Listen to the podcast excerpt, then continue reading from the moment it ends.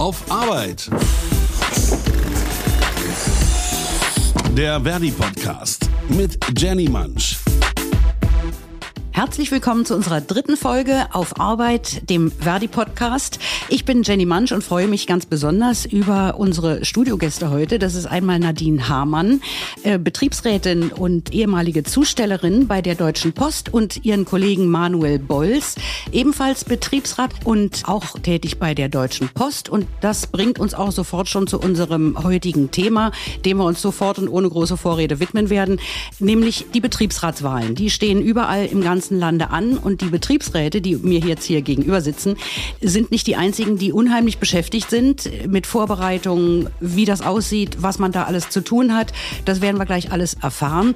Es war schon sehr lustig, diesen Termin hier zustande zu kriegen, weil die beiden haben eigentlich so gut wie nie Zeit.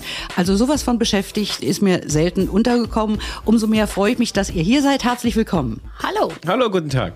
Sie waren sogar auch die ersten hier, muss ich mal stehen. Ja, es ist ein frühen Morgen und ihr beiden seid derartig schnell und munter bei der Sache. Wir können euch eigentlich kaum einholen. Insofern freue ich mich wirklich auf ein äh, Gespräch über Betriebsratsarbeit, über die Bedeutung von Betriebsräten im Allgemeinen und über die Bedeutung von Betriebsräten im Speziellen. Und zwar bei der Deutschen Post, mit der Verdi ja eine wirklich wechselhafte und ziemlich aufregende Vergangenheit auch verbindet. Und da hat es Arbeitskämpfe gegeben, die werden wir gleich noch ansprechen. Als erstes erstes würde mich jetzt mal interessieren, wir wollen erst mal so ein bisschen erzählen, wie seid ihr zur Betriebsratsarbeit überhaupt gekommen? Fangen wir mal mit Nadine an. Wann hat das für dich angefangen und warum hast du das machen wollen? Ja, tatsächlich bin ich schon seit 2002 in diesem ganzen Bereich tätig als Jugend- und Auszubildendenvertretung. Kurz JAF hat das angefangen damals. Ein Betriebsgruppenvorsitzender hat mich mal irgendwo sprechen gehört oder gesehen und hat mich dann gleich gefragt, weil da im November die JAF-Wahlen anstanden, ob ich nicht Lust hätte, dafür zu kandidieren. Da habe ich gesagt, klar, quatschen kann man immer, das kriege ich schon irgendwie hin und da bin ich jetzt hängen geblieben. Das sind jetzt mittlerweile über 20, also jetzt im 20. Jahr, dass ich diese Arbeit mache und auch total gerne vor allen Dingen. Und ich liebe das einfach, die Arbeit mit den Menschen, mit dem Arbeitgeber, diese Konfrontation, die wir haben. Also sehr vielseitig und das macht mir heute noch totalen Spaß. Wenn du sagst, die Konfrontation magst du so gerne, wie kommt denn das? Da muss man ja auch irgendwie für geschaffen sein. Weil es gibt ja Leute, die scheuen, sind eher konfliktscheu und oh, nee, bloß nicht. Aber du scheinst mir jemand zu sein, der sagt, was, ein Konflikt, wo, wo darf ich unterschreiben?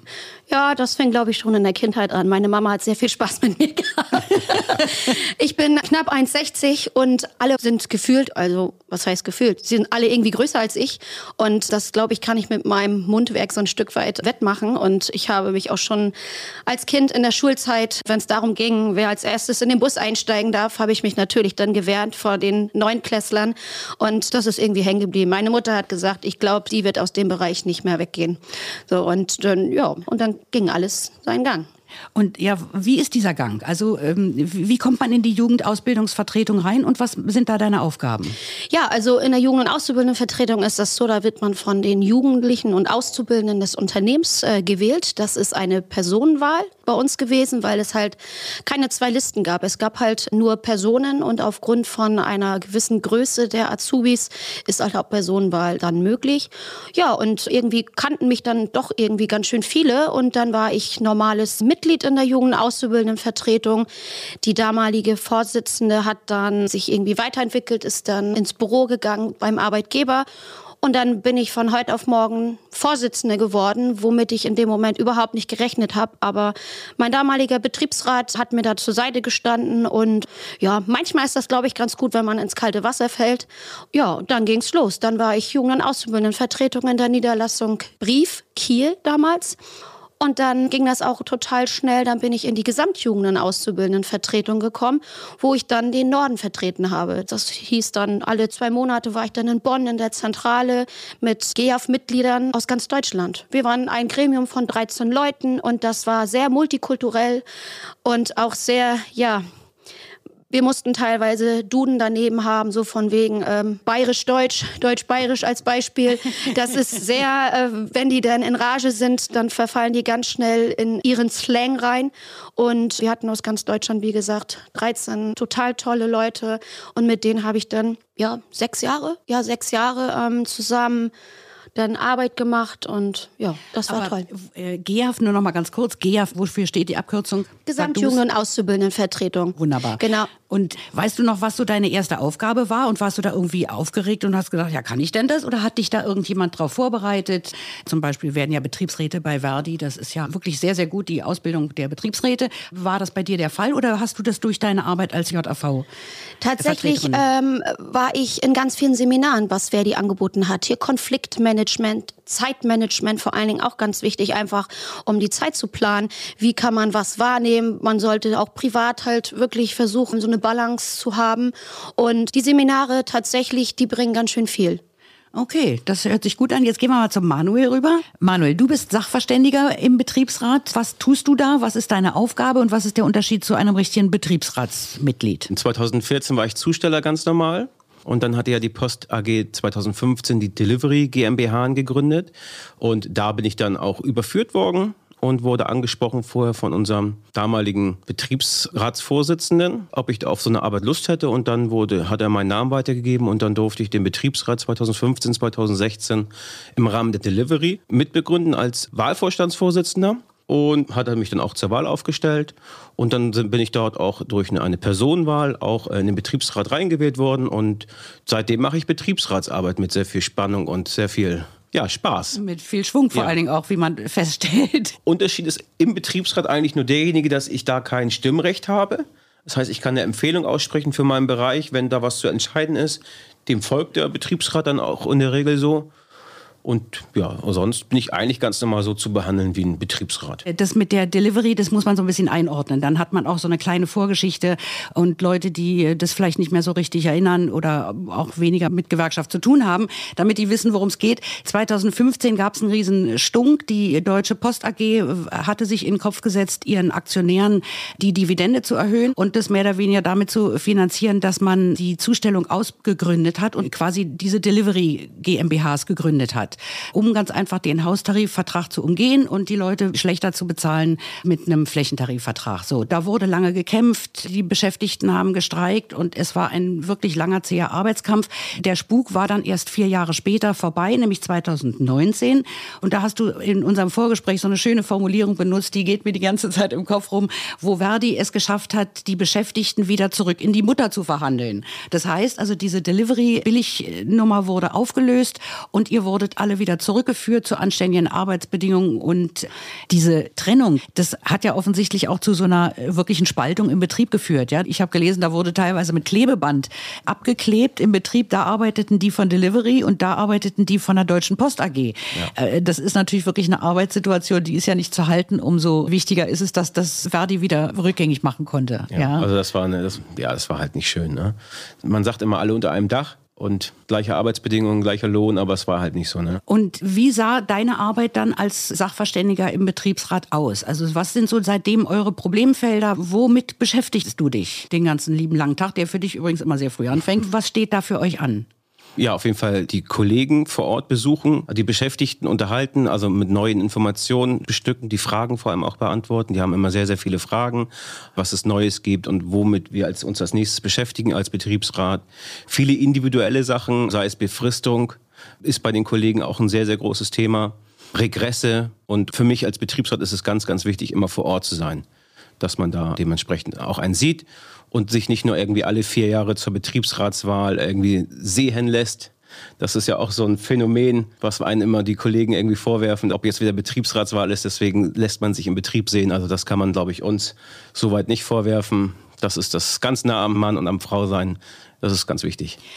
Stichwort Befristung, kannst du das mal kurz ein bisschen näher erläutern? Inwiefern, wer ist da bei euch von betroffen und was tut ihr dagegen? Also es sind alle Neueingestellten, werden befristet eingestellt. Das ist, glaube ich, kein Geheimnis. Also bei uns wird nicht unbefristet eingestellt mit der Probezeit, sondern sie werden eingestellt, befristet auf ein Jahr. Und dann werden sie in der Regel nochmal verlängert auf zwei Jahre. Das heißt, das, was das Gesetz dem Arbeitgeber zulässt, wird auch ausgenutzt. Wir haben es aber auch ganz oft schon geschafft, dass man dann nach einem Jahr, wenn die Voraussetzungen, die der Arbeitgeber sich selber gesetzt hat, erfüllt sind, dass man dann auch eine vorzeitige Entfristung hinbekommt bei vielen Kollegen. Denn ich meine, das ist ja speziell auch für ähm, Leute in eurem Alter. Ihr seid Mitte, Ende 30, ist das ja langsam schon, nicht nur erst langsam, sondern schon wirklich ein Thema, Stichwort Familienplanung. Ist das sowas, was den Leuten da unter den Nägeln brennt und womit die Probleme haben? Oder du bist übrigens in der Paketzustellung, ne? Nadine, du bist in der Briefzustellung gewesen. Und man sieht ja, wie diese Leute arbeiten. Ihr seid freigestellt, aber bis wann? Ihr habt ja auch lange Zeit gearbeitet selber. Also ihr habt diese Erfahrungen selbst gemacht und wisst auch, wo da die ganzen Probleme liegen. Wie läuft das für jemanden, der eine Familie gründen will? Ist das im Schichtbetrieb immer oder? Nein, aber ähm, wir haben halt Dienstpläne, die angepasst sind, je nachdem, wann eine Station angefahren werden kann von den Paketwagen und halt einfach der Zustellung von den Einzelnen aus den Briefzentren, aus den Paketzentren. Danach richten sich ja in dem größten Teils die Dienstpläne und die Dienstbeginne. Klar, der Arbeitgeber möchte trotzdem äh, versuchen, das weiter nach hinten zu führen, weil andere Arbeitnehmer sollen erreicht werden, dass halt nichts benachrichtigt wird, weil jedes benachrichtigte Paket kostet dem Unternehmen auch Geld, weil das muss er ja dann an die Filiale bezahlen, um halt da, sag ich jetzt mal, wie so eine Miete. Du gibst das Paket ab und so eine Stellgebühr, sag ich jetzt mal. Und das will der Arbeitgeber natürlich umgehen und deswegen möchte er am liebsten, dass wir erst um elf anfangen, so gefühlt und dann die Dienstzeit auch komplett draußen dann verbringen.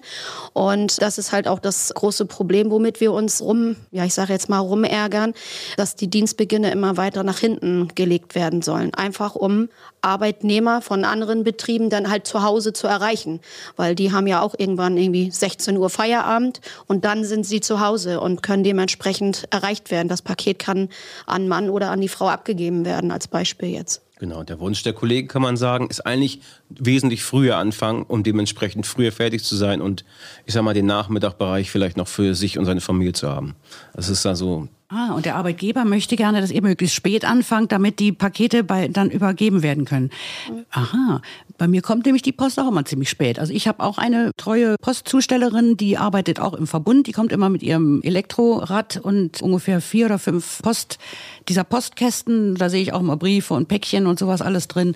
Und die kommt bei mir auch immer erst so am späten Nachmittag. Eigentlich in der Zeit, wo ich dann auch oft zu Hause bin. Das stimmt schon. Ja, tatsächlich ist das aber eine Briefzustellerin, wenn sie mit dem Fahrrad unterwegs ist. Das ist ein sogenanntes Trike. Und um halt diese Briefzusteller, also die vielleicht keinen Führerschein haben, die einfach nicht auf dem Auto fahren wollen. Da gibt's halt noch Brieftouren, sage ich jetzt mal. Und die werden aufgestockt mit äh, kleinformatigen Paketen, die dann aus dem Bereich der Paketzusteller rausgenommen wird, um diese Kolleginnen halten zu können. Weil es wird immer argumentiert, die Briefsendungen gehen zurück und dementsprechend werden weniger Zustellerinnen, Zusteller draußen gebraucht mit dem Fahrrad. Und deswegen versuchen sie das so irgendwie dann zu halten. Da wird so ein bisschen Verlagerung von einzelnen Sendungsarten dann in den Bereich der Zustellung mit Fahrrad dann übergeben. Und wie passen denn hier in Berlin diese Spätis damit rein? Also ich weiß jetzt nicht, wie das im Rest des Landes geregelt wird, aber wir haben ja diese Spätis, in Köln heißen die Bütchen oder so Zigarettenläden mit Poststation integriert oder DHL-Station, wo du die Pakete abgeben kannst. Wie passen die denn in dieses ganze System rein? Ja, das ist ja teilweise 24-7, ne? würde ich mal also, ich nämlich, also es ist ja so, wenn ich nicht zu Hause bin, dann kriege ich meistens keine Karte, sondern ich muss dann ins Internet gehen, weil irgendwann denke ich, verdammt, wie kriege ich jetzt raus und wo ist jetzt mein Päckchen und irgendwie so, dann lese ich aber im Internet nach, ja, es ist irgendwie in der äh, gegenüber im Späti Tralala abgegeben worden oder beim Nachbarn. Ja, dann einfach abholen. Schuhe ja, an und so, abholen. Das ist ja das, was Nadine gerade sagte, dass der Arbeitgeber natürlich an sich die Prämisse hat, dass der Zusteller den Kunden selber antrifft oder den Empfänger. Der Empfänger ist ja grundsätzlich nicht der Kunde, sondern der Kunde ist ja derjenige, der das Paket aufgibt, der es auch bezahlt hat. Also der Empfänger und sonst müsste es über den Umweg gehen, dass es zur Filiale gebracht wird oder halt Ach, und dafür kriegt dann die Filiale auch irgendwie Geld? Ah, die müssen ja auch bezahlt werden. Ja, ja, die müssen ja bezahlt werden. Okay. Und so kompensieren die ihre Kosten. Ja, mhm. verstehe. Also ich finde, es gibt ja viele, die darüber wettern, aber bei uns ist diese Späti-Lösung natürlich ideal. Jetzt kann ich mir vorstellen, auf dem Land, da ist ja nicht jedes Mal so ein Bütchen um die Ecke. Ich weiß nicht, wie nennen sich denn solche Läden bei euch im Norden? Das sind THL-Stationen oder Packstationen. Packstation gibt es ja auch. Na gut, das, sind, genau. das ist ja nochmal was anderes. Das sind ja so eine Art öffentlicher Schließfächer. Mhm. Ne? Die habe ich noch nie benutzt. Die sind mir irgendwie unheimlich. Ich weiß gar nicht warum. Ich glaube, ich weiß gar nicht, wo so ein Ding steht. Äh, und weil es halt bei uns einfach praktisch ist, weil es geht über die Straße. Aber äh, auf dem Land ist da nichts mit über die Straße.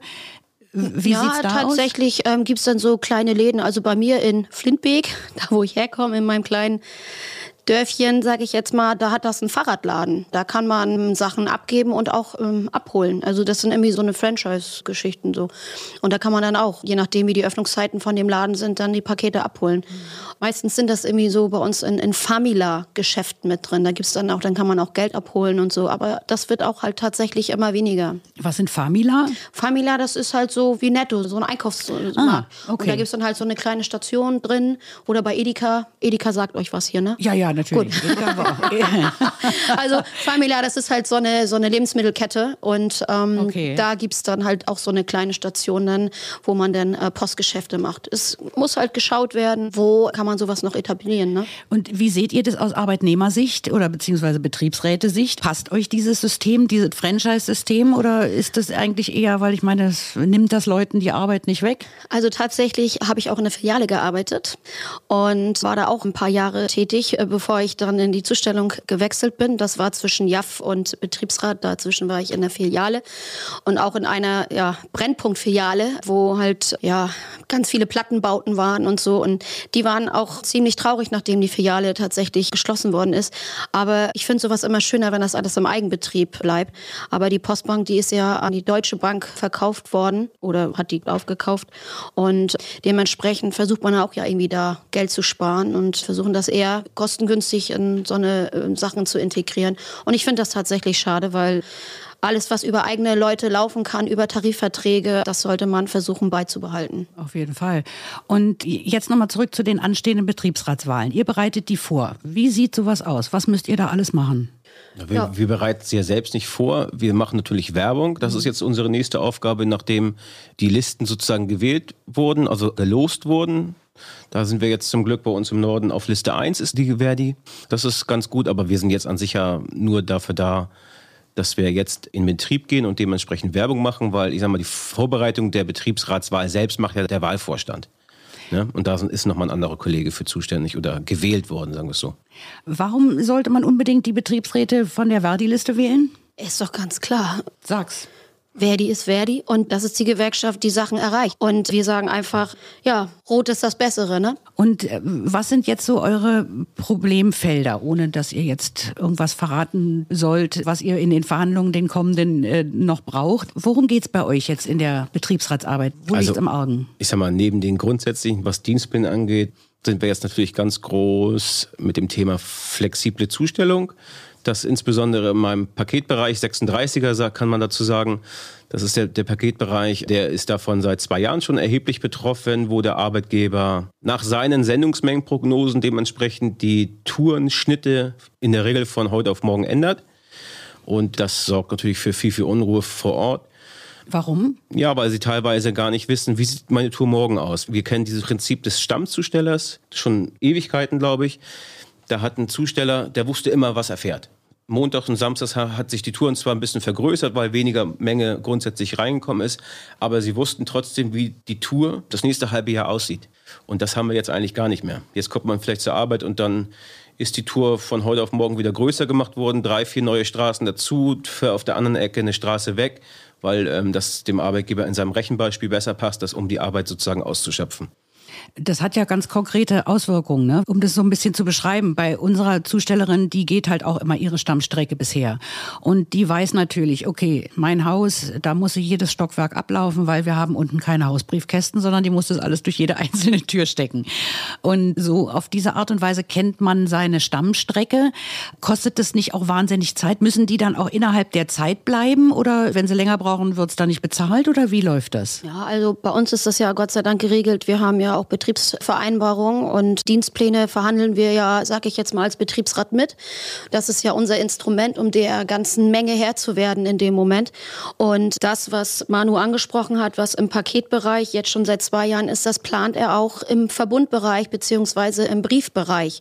Und das heißt, dass es sein kann, dass du und deine Zustellerin, wie du sie kennst und gegebenenfalls auch mal mit ihren Schnack abhältst, das kann früher oder später so nicht mehr erfolgen, weil dann wirst du jeden Tag, äh, sage ich jetzt mal, eine andere Zustellerin oder einen anderen Zusteller gegebenenfalls sehen, weil er, äh, der Arbeitgeber sagt, Briefmengen gehen zurück, ich möchte das mehr steuern und im Paketbereich geht das halt, sage ich jetzt mal, besser, weil die Pakete sind ja im System und demnach kann er ja planen, weil die werden ja in der Filiale abgegeben, da gibt's dann ja diese Paketnummer und die ist sofort im System und er weiß, sage ich jetzt mal, äh, morgen in den meisten Fällen kommen die Pakete ja schon morgen an.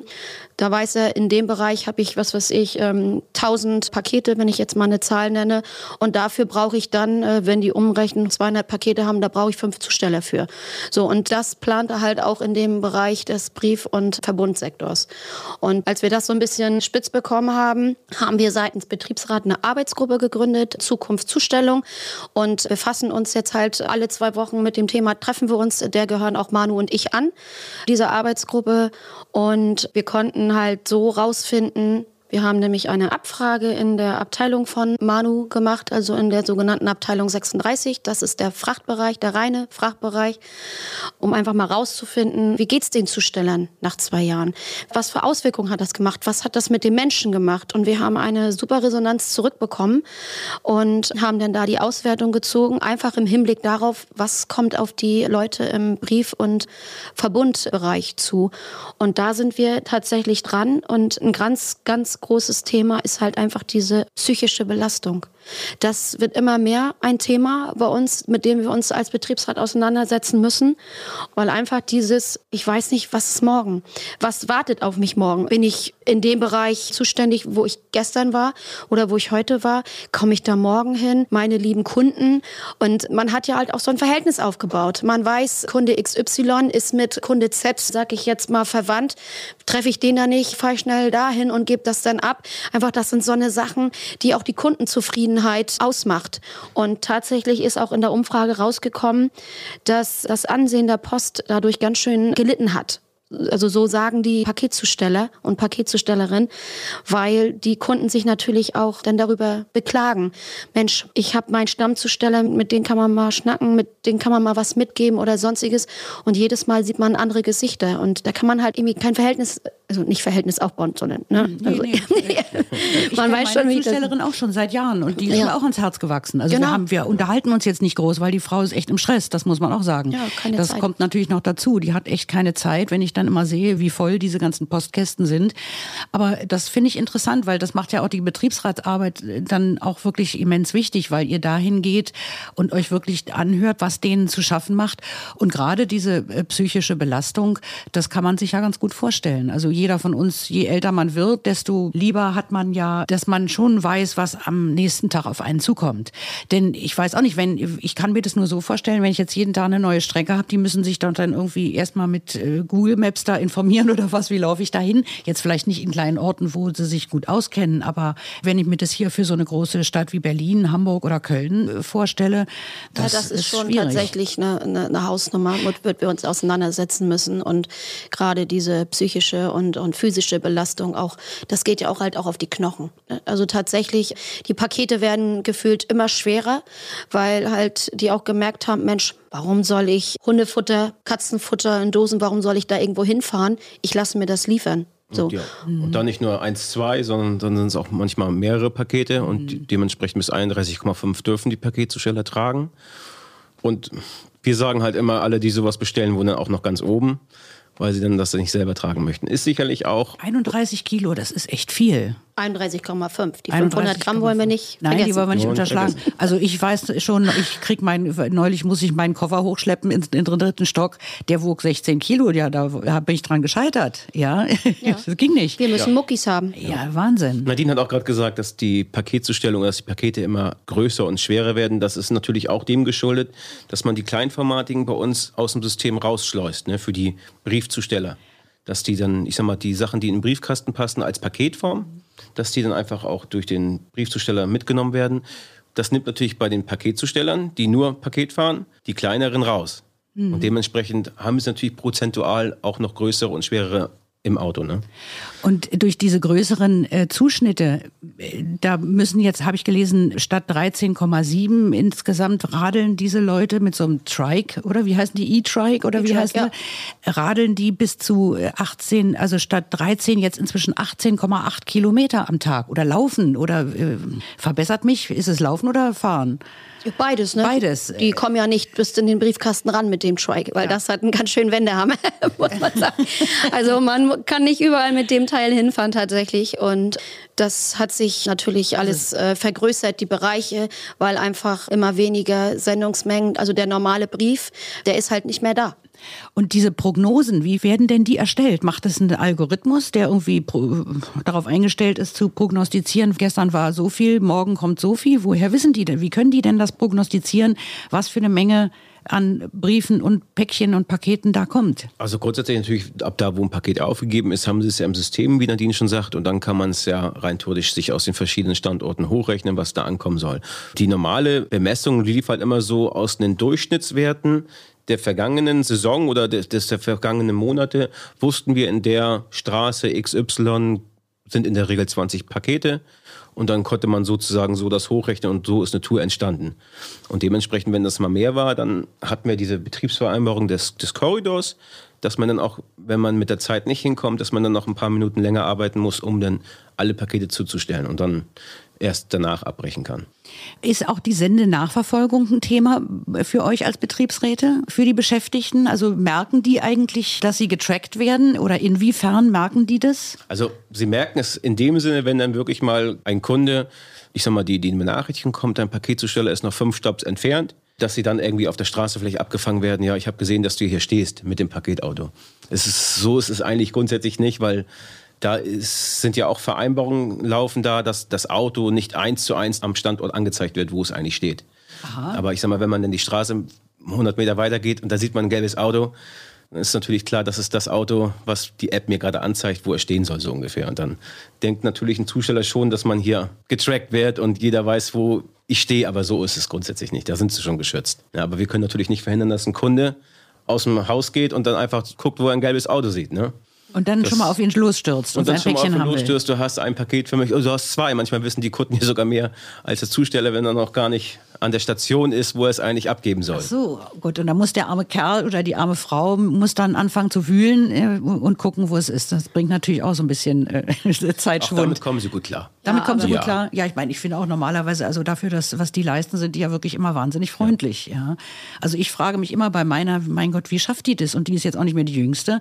Und ich sehe sie immer nur, wie sind Trepp auf, Trepp ab. Ich wohne in, im schönen Neukölln und da gibt es noch viele Häuser, die halt nur in den Türen Briefschlitzer haben. Und wenn sie Pech haben, passen, sind die auch noch zu klein, weil früher die, war das nur für Briefchen vorgesehen, für handgeschriebene blasslila Briefe und sind auf die neuen gar nicht mehr eingestellt. Ne? Ja, ich würde aber noch mal gerne auf die Qualität und Belastung zurückkommen, weil wir Bitte. da ja nochmal waren.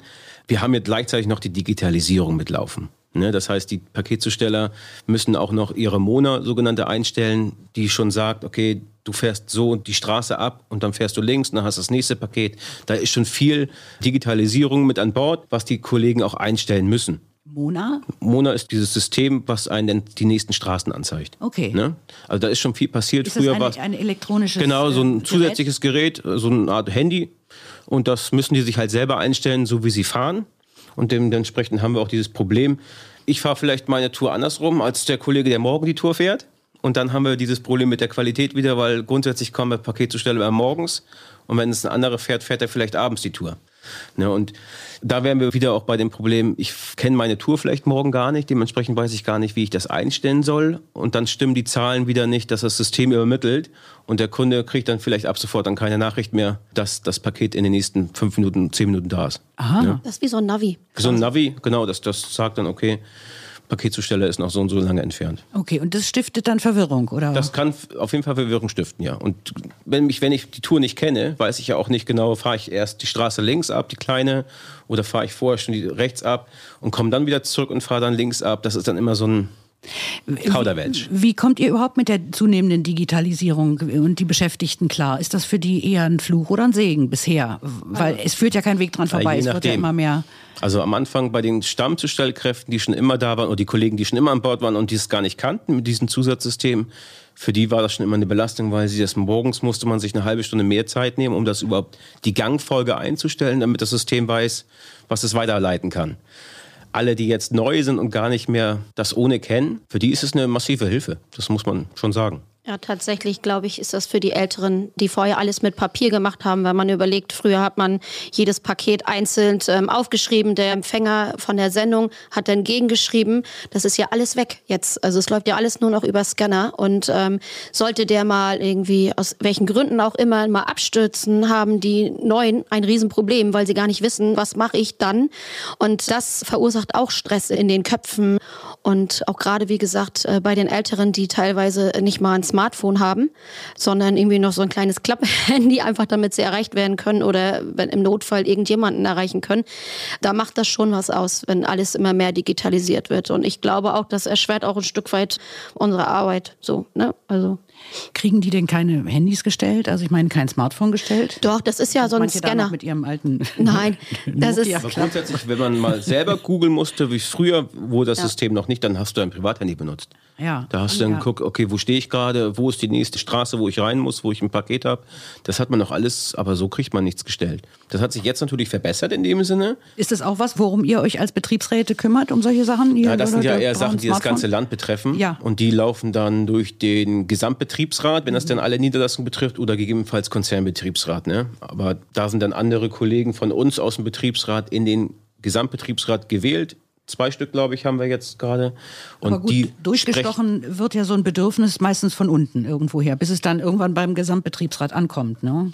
Irgendwann ist es doch so, dass einer sagt, hallo, wir sollen hier und haben aber nur, ich habe, was soll ich denn mit meinem alten Klapp-Handy das machen? Ach so, na, das ist ja eher für die private Geschichte. Aber alles, was das berufliche Ich meine für die betrifft, berufliche Nutzung. Ne? Ja, da hat man keine privaten benutzt. Da nimmt man wirklich tatsächlich äh, nur diese Smart Scanner, die man bekommt. Die sind halt aufgebaut wie ein Handy. So und äh, man muss sich halt auch auf das System ein Stück weit einlassen und das fällt halt vielen schwer. Bestes Beispiel war, wir hatten dann wirklich mal einen Ausfall, wo das System dann nicht mit den Straßen das angezeigt hat. Die Alten wussten dann genau, okay, jetzt laufe ich meinen selber, ich weiß ja, wie meine Tour aussieht, ich laufe die einfach ab und dann bin ich auch am Abend fertig. Aber diejenigen, die das noch nie ohne gemacht haben, wussten teilweise einfach nicht mehr, was sie machen sollten, wenn man es mal auf die Spitze treiben soll. Die standen dann im Auto. Normalerweise sagt mir das Mona, das System immer jetzt an, wo ich dann welches Paket hinlege, in welches Fach. Und die wussten dann nicht mehr, wie sie ihr Auto beladen. So kann man es mal. Und wie wird sowas dann gelöst? Ja, die müssen Das können die Alten besser. Deswegen ist es gut, diese äh, Leute Alten zu schützen. ja. Genau. Die werden ja sowieso geschützt. Genau. Aha, ihr schützt die Alten. Erzählt mal wie. Naja, also wir, wir können sie jetzt nicht schützen, indem wir, sie, indem wir jetzt sagen, du bist alt, deswegen sollst du weniger Pakete. Das, das ist natürlich ein Trugschluss, den wir so auch nicht als Altersdiskriminierung rausbringen können, weil dann sagen die Eltern, auch die noch, meistens ja noch fit sind, warum werde ich jetzt hier mit weniger Arbeit sozusagen belastet? Nur weil ich alt bin, das ist auch nicht gut. Ne? Aber Aber gut, es gibt ja auch viele, die sagen, hallo, wie soll ich denn das bis zur Rente durchhalten, hier 31,5 Kilo in den fünften Stock zu schleppen? Das ist natürlich das Problem, das haben wir ja überall und nimmt leider die Zustellung, das hat sie sich halt an sich. Ne? Da können wir jetzt keinen vor schützen. Wir können halt immer nur schützen, ihr seid durch eine Arbeitszeit geschützt. Wenn du sowas hast, dann nimm nicht drei Pakete auf einmal, die so viel wiegen, sondern da musst du halt dreimal den Weg machen und dann setzt dich erstmal ins Auto, atmest durch und dann fährst du nochmal weiter. Das ist halt das, die Gesundheit ist halt das Wichtigste, aber wir können halt keinen davor schützen, leider. Es gibt doch auch teilweise dann Arbeitsplätze, wo sie halt nicht mehr in die Zustellung müssen, sondern, weiß ich, Stichwort Wissenstransfer. Jetzt kann man das natürlich nicht auf alle Zusteller, die ein gewisses Alter erreichen. So viel Wissenstransfer ist vielleicht dann irgendwie doch nicht nötig. Aber gibt es dann keine Modelle bei der Deutschen Post? Ja, ähm, so sage ich jetzt mal tatsächlich nicht. Wir haben aber ähm, mit Verdi andere Sachen versucht irgendwie mitzuverhandeln, was uns auch geglückt ist. Wir können statt Lohnerhöhung können wir Entlastungszeit nehmen. Das heißt, die Lohnerhöhung, sage ich jetzt mal, die wir in letzter Zeit haben, hätten ähm, 10,1 Prozent ergeben. Wir haben irgendwie zwei Lohnerhöhungen, also zwei Tarifverhandlungen haben wir damit bekleidet, dass man statt der Lohnerhöhung freie Tage generiert beziehungsweise freie Stunden wurde dann umgewandelt. Und man hat die Möglichkeit, sich freie Tage zusätzlich zum Urlaub. Also im, im besten Fall kann man bis zu über zwei Monaten dann seine Zeit zu Hause genießen. Freizeit ist ja viel ist wichtig. viel wert, genau. Genau. Und das Unternehmen, würde ich behaupten, ganz schön viele in dem Bereich, in dem ich Betriebsrätin bin, das ist der Hamburger Speckgürtel. Alles rund um Hamburg, Schleswig-Holstein. Und dort habe ich ähm, 46 Kollegen, die dieses Modell genutzt haben. Die sagen sich, was bringt mir eine Lohnerhöhung? Ich möchte frei zu Hause sein. Und mit dem Geld, was ich bis zu dem Zeitpunkt hatte, wo dann die weiteren Lohnerhöhungen gekommen sind, mit dem bin ich super klar gekommen. Und die haben jetzt fünf Wochen zusätzlich in einer Fünf-Tage-Woche, das heißt 25 Tage zusätzlich zu ihrem normalen, im besten Fall 30 Tage Urlaub zusätzlich frei. Und die nutzen das auch. Das ist unheimlich viel. Es wird immer mehr. Das merke ich tatsächlich. Also ich bin jetzt seit, also im Mai zwei Jahre äh, für den Bereich Pinneberg und Umgebung zuständig. Und in der Zeit haben das immer mehr benutzt. Dieses Instrument der Entlastung. Das ist ein gutes, ist Ja. ein beliebtes Modell, kann Genau. ich nur zustimmen. Gerade auch, weil die Kollegen sagen, weil sie keinen Bock mehr auf diese Belastung haben, dann sagen sie, gut, dann verzichte ich lieber auf die paar Euro und dadurch erkaufe ich mir ja mehr Freizeit. Ne? Und auch nur haben ist manchmal ganz wichtig, weil wenn sie es am Ende nicht, des Jahres nicht aufgebraucht haben, würden sie es im Januar fürs vorherige Jahr sozusagen ersetzt kriegen. Wieder in Geld zurück. Oh, das Ne? ist eine gute Regelung. Also das ist eine gute Okay, Regelung, ja. da kann man jeden auch nur Auch daran kann man sehen, wie wichtig Betriebsräte sind, weil die sowas aushandeln. Ja. Richtig. Ja, Zusammen mit ist- unserer Gewerkschaft Verdi, ne? Ja, siehst du, also man kann es gar nicht Also oft das genug ist im Rahmen sagen. der Tarifverhandlungen, genau. Ja. Und das nächste Modell zur Entlastung ist halt die Altersteilzeit. Da können wir auch mal nur aufrufen, dass man sich da rechtzeitig informiert und weil da spart man sich gewisse Punkte an. Und ähm, über die Jahre bezahlt man so einen Pot ein und dann kann man ab einer gewissen Zehn Jahre früher. Genau, ab zehn Jahre früher kann man dann sagen, okay, man macht nur Altersteilzeit, also sprich eine Woche arbeiten und eine Woche frei bei nahezu vollem Lohnausgleich.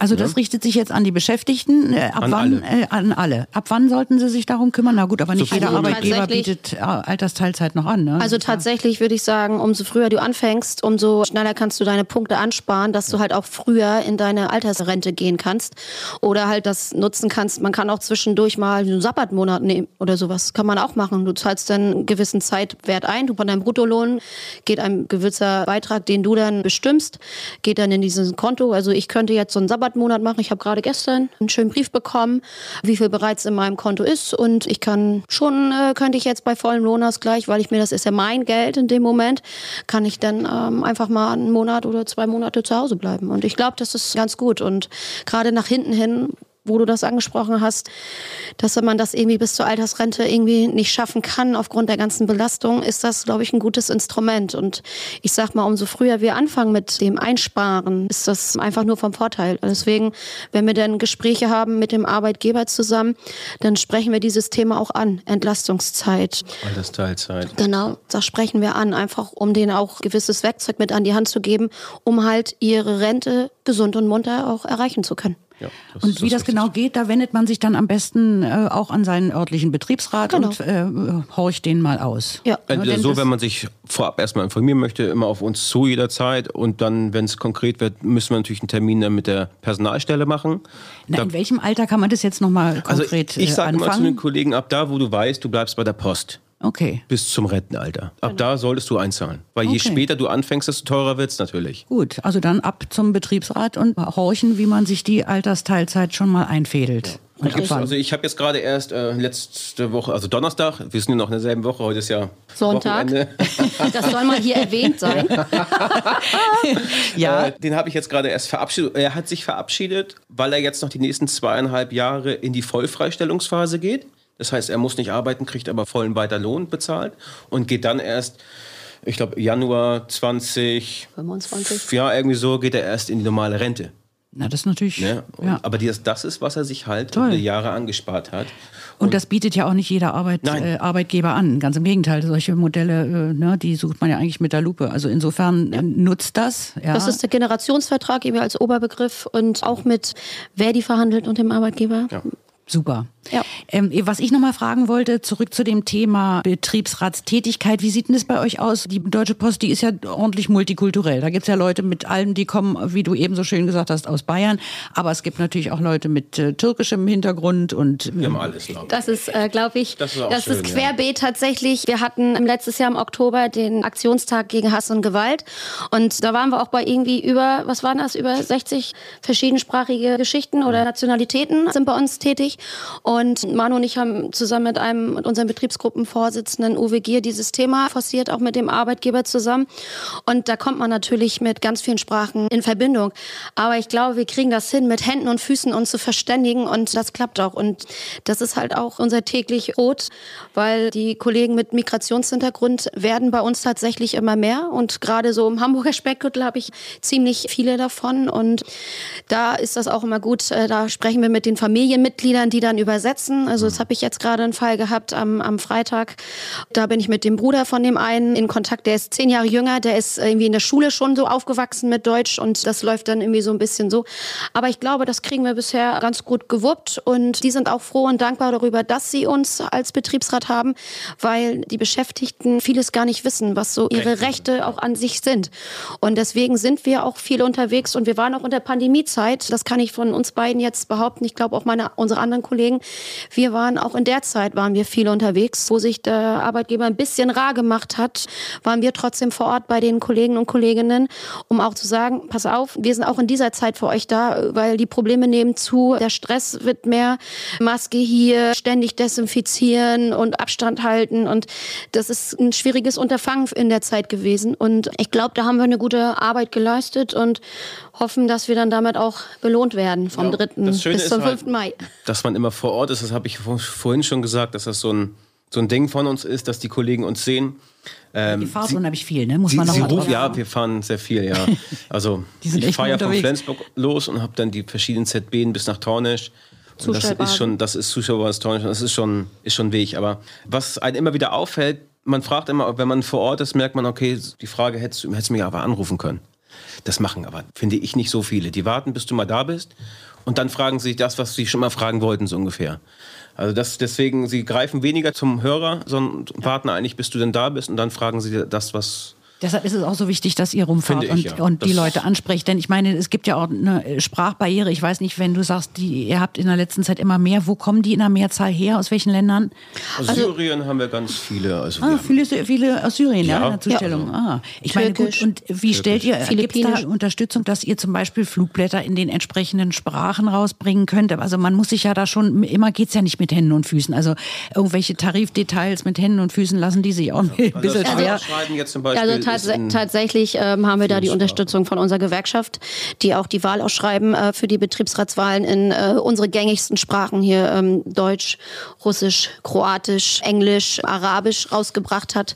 Und äh, dementsprechend haben wir natürlich auch unsere Beitrittserklärung auch in den verschiedenen Sprachen, weil das ist ja immer wichtig, auch neue Mitglieder zu fangen. Und wenn die erstmal merken, wir tun was, dann ist das auch, glaube ich, für die eine Selbstverständlichkeit, dann auch in Verdi einzutreten, weil sie merken, Manuel und ich sind Betriebsräte, aber für die sind wir dann in dem Moment auch Gewerkschaft. Und die sehen, wir tun was und das ist so ein gewisser ähm, Dank, würde ich jetzt mal sagen. Ne? Und die würden uns natürlich mit was anderem gerne auch überschütten, aber die symbolisieren dann ihren Dank darüber, dass sie dann halt auch in die Gewerkschaft eintreten. Und die sprechen sich dann auch gegenseitig ab und ähm, fragen, bist du auch drin? Ja, dann, da muss ich auch rein. Also das, das macht dann so eine neue Kultur. Zuerst, manchmal sind die Gewerkschaften ja in deren Ländern vielleicht nicht so, wie Wollte sie bei uns sagen, hier sind. genau. Ja. Deswegen ist da manchmal ein bisschen Abneigung, aber wo sie dann merken, okay, die tun was für mich, es ist wichtig, da reinzukommen, dann hat man auch gleich eine ganze Gruppe drin und dann da ist ein ganz anderer Zusammenhalt manchmal am Leben, was schon eine schöne Sache ist, ja. Und Sehr schön. dann kommen sie auch auf einen selbst zu und sagen, hier, ich wollte den Beitritt ausfüllen. Ne? Weil ich glaube, das ist wirklich eine große Hürde, die man da nehmen muss, dass halt in vielen Ländern Gewerkschaften entweder einen schlechten Ruf haben oder es in manchen Ländern einfach gefährlich ist, sich in Gewerkschaften zu organisieren. Und das sitzt denen natürlich tief in den Knochen. Und da brauchen sie jemanden, der dann kommt und sagt, hör mal zu, hier bei uns ist das ein bisschen anders. Ja? Genau. Denn du hast dann die und die Vorteile. Noch dazu äh, im Kollegenkreis und Kolleginnenkreis lernen sie mehr Leute kennen und das ist ja für die Integration alles äh, von größter Wichtigkeit. Macht ihr denn auch die Erfahrung, lernen die dann auch relativ schnell Deutsch oder braucht es einen Zusteller? Hat der das damit eigentlich eher schwer, weil er ja meistens alleine unterwegs ist? Ja, die sind ja vor, morgens mit den Kollegen irgendwie trotzdem zusammen. Aber ich glaube, schwer haben sie es natürlich, weil ich finde deutsche Sprache schwere Sprache mhm. tatsächlich. Mhm. Aber untereinander können die sich verständigen. Und wie gesagt, wir haben Hände und Füße, die nicht irgendwie angeklebt sind. Und in den meisten Fällen kriegt man das alles immer geregelt. Also da sind wir ganz gut davor. Die tun auch selber mhm. ganz viel, das muss ja. man auch sagen. Man merkt auch, wenn da jemand sich wirklich stark engagiert, die Sprache zu lernen. Ja. Das doch, also das machen sie schon. Aber wir haben natürlich auch Extrembeispiele, die dann das bei uns vielleicht deswegen nicht geschafft haben, weil sie dann mhm. Straßen nicht lesen können und dann mhm. sagt der Arbeitgeber natürlich, dass so können wir leider nicht arbeiten. Ne? Und wie geht ihr damit um, wenn von Seiten der deutschen Zusteller, wenn da, wenn es da Aversionen geben sollte? Sowas oh. darf es nicht geben. Nein, da, da, habt ihr vollkommen recht. Da sind wir auch, sage ich jetzt mal, da kann ich sagen, knallhart. Deswegen haben wir ja diesen ähm, Aktionstag gegen Hass und Gewalt. Da sind wir in die Betriebe gegangen, haben dann eine gemeinsame Erklärung von Verdi und der Deutschen Post verlesen und haben auch gesagt, was wir davon halten. Auch im Thema Mobbing, äh, das sehen wir auch sehr, also nicht gut. Und dementsprechend wissen auch, ich würde behaupten, alle Mitarbeiter warum bei uns äh, sehen, dass wir dieses Thema ganz hart angehen, weil sowas hat bei uns absolut keinen Platz und kein Verständnis dafür mit Hass und Gewalt oder, oder rechte Geschichten. Ähm, da passen wir auch auf.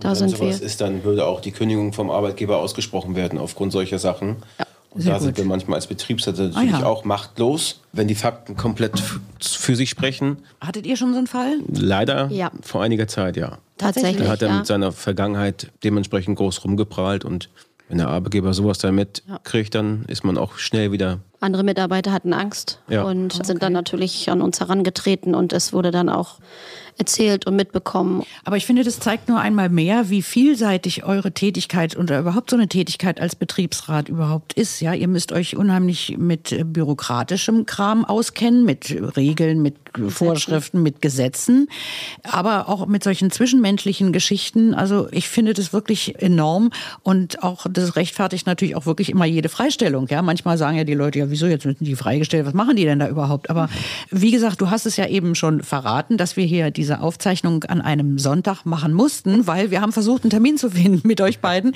Und das war ganz lustig. Da waren wir am Telefon und man hörte immer nur, nee, also da habe ich doch die Versammlung, aber nee, da ist doch das Meeting und dann hier ein Meeting und dann trifft sich wieder die Zukunft der Zustellung. Hm, also das ist schon wirklich enorm. Aber nochmal Stichwort Zukunft der Zustellung. Ihr habt gesagt, das ist für euch jetzt eher so im Moment dieses aktuelle Thema der Zustellbezirke Bezirke zustelle, wie die zugeschnitten sind und Arbeitsverdichtung und dergleichen. Wenn ich als Verbraucher höre Zukunft der Zustellung, dann stelle ich mir vor, mir schwirrt demnächst die Drohne ins Haus und klack, wirft mir da irgendwie, kommt durch den Hausflur und wirft mir irgendwie den Brief vor die Füße. Noch dazu hast du auch vorhin erwähnt, und es ist ja auch so, dass die Briefe abnehmen, obwohl die Deutsche Post mit den Briefen immer eigentlich ein gutes Geschäft gemacht hat. Werden wir uns in 20 Jahren überhaupt noch Briefe schreiben oder verschwinden die ganz bis auf irgendwelche amtlichen Schreiben, die man immer immer noch auf jeden Fall schriftlich kriegt, weil die alles doppelt und dreifach machen. Wie seht ihr das? Die Frage, glaube ich, muss jeder sich selber stellen, ob er nochmal zum Brief. Zum Federkiel greift. Ja, ob er da zum Brief greifen, den abschickt oder eine E-Mail schreibt. Mhm. Aber gut, das ist natürlich Digitalisierung, die werden wir alle nicht verhindern können. Aber, Aber habt ihr damit als Betriebsräte konkret was schon zu tun, dass euch da schon Visionen an die Wand geworfen werden, wo man sagen kann, na, also da, also der womit die so planen? Der, also der Arbeitgeber zeigt uns schon äh, jedes Monatsgespräch, wie prozentual das abgenommen hat im Bereich der Briefe. Und demnach dürften wir ja gar nichts mehr haben auf dem Markt. Das merken die Zusteller natürlich nicht. Die haben auch viel Werbung, was sie wegbringen. So. Und wenn man überlegt, ein Werbebrief, also es braucht mehr Werbebriefe, um das einzuholen, was ein Vollbezahlter, in dem Fall sage ich jetzt mal 80 Cent, bringt so ein Brief. Und dafür braucht man dann irgendwie drei, vier Werbebriefe. Deswegen merken die Zusteller vor Ort nicht, dass unbedingt äh, groß was einbricht, weil diese Sachen nehmen zu. Oder Postwurfsendungen, womit die Briefkästen vollgehauen werden. Das ist echt ein Leid der Zusteller, aber es ist das, was Geld in die Kassen spült und ähm, somit auch die Arbeitsplätze dann noch sichert. Ne? Und dann, ich weiß nicht, ob es hier in Berlin gibt, gibt, diese sogenannten Einkauf aktuell. Das ist so ein, also in welchen Bereichen sind die die eingeschweißt. Ja, Äh, Da ja. sind mehrere Mhm. Sachen drin. Super. Und es gibt natürlich auch jetzt neuerdings in einem Bereich bei uns mit der Postleitzahl 24, also die beiden ersten Zahlen, Leitregion, da sind die mit einer Banderole umgeben, die auch aus Papier ist. Und das erschwert natürlich alles, als wenn man einmal mal ganz kurz an so einem Ding greift, statt alles aufpasst, dass das nicht da alles rausfliegt. Aber der Arbeitgeber nimmt es sozusagen so ein bisschen als Druckmittel, dass er sagt, na ja, es werden immer weniger Briefe äh, verschickt, jetzt müssen wir mal hier äh, anders zuschneiden oder das und das ändern.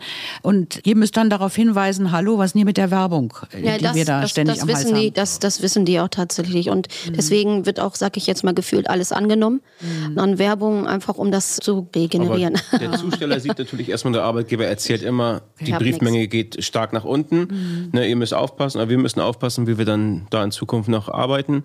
Aber die Belastung selbst am Tag merkt er halt, dass es immer noch, dass die viel mehr wird, ne? Durch die Einkauf aktuelle und durch die ganze Werbung. Ne? Also es kommt nicht an, dass die Pakete oder dass die Briefe weniger werden. Nee, für, für euch kommt mehr die Arbeitsverdichtung an und das ist das, worum ihr euch auch schwerpunktmäßig jetzt auch in den nächsten Verhandlungen kümmern werdet, gehe ich mal von aus. Und ja, wann werdet ihr hoffentlich beide gewählt? Ja, wir haben Betriebsratswahlen vom 3. bis zum 5. Mai bei uns in der Niederlassung Betrieb Kiel. Und das umfasst fast zu irgendwie 95 Prozent Schleswig-Holstein und Teilen von äh, Mecklenburg-Vorpommern. Wir sind so ungefähr ja, 6200 Mitarbeiter bei uns und wir hoffen, dass wir auch dieses Jahr einen super Betriebsrat zusammenbekommen können, die die Belange der Beschäftigten ordentlich vertreten. Ne? Da bin ich von überzeugt. Also wenn ich euch hier so erlebe, wir sind damit auch so ein bisschen am Ende unseres Gesprächs angekommen. Es sei denn, ihr habt noch unbedingt was auf dem Herzen. Das könnt ihr jetzt und hier loswerden. Das an dafür reicht eure die Zeit nicht aus. Dafür reicht die Zeit nicht aus. ihr müsst zurückfahren, um den nächsten Termin Ja. wahrzunehmen. Ja, morgen geht's wieder los. Neue Ja. Woche, neue Aufgaben, die Ja. uns immer wieder überraschen. Ja, aber wirklich. Ich weiß Kein ja, Tag wie- ist wieder andere. Nee, aber Nein. auch das spricht dafür, sich nicht nur betriebsratsmäßig zu engagieren, sondern euch in allen Belangen zu unterstützen, wo es nur geht. Liebe Postbeschäftigte, ihr habt's gehört, wendet euch auch in eurem Bezirk, in eurer Niederlassung mit allem, wo der Schuh drückt, an die Betriebsrätinnen und Betriebsräte. Da sind eure Sorgen gut aufgehoben. Ich danke euch sehr für dieses wirklich sehr interessante Gespräch und dass ihr hierher gekommen seid in unsere Bundesverwaltung nach Berlin und ähm, anlässlich der Wahlen. Ich meine, man kann es ja dadurch befördern, dass ihr hier Werbung macht für diesen schönen Podcast. Ne? Die sollen den alle hören und sollen ihn abonnieren und sollen weiter sagen, was wir hier für einen super Vormittag hatten.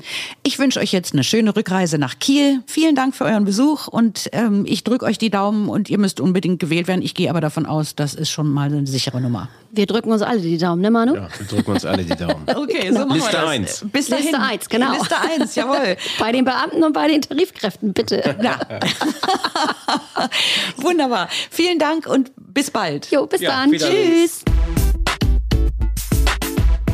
Euch hat gefallen, was ihr gehört habt? Dann freuen wir uns, wenn ihr unseren Podcast abonniert. Mehr Infos zu unseren Themen gibt es auf verdi.de, in eurer Mitgliederzeitung Verdi Publik und natürlich auch in den sozialen Medien. Ihr habt Anregungen, Bemerkungen oder Kritik? Dann schreibt uns eine E-Mail an podcast.verdi.de. Das war der Verdi Podcast auf Arbeit direkt aus dem Studio der Verdi Zentrale in Berlin.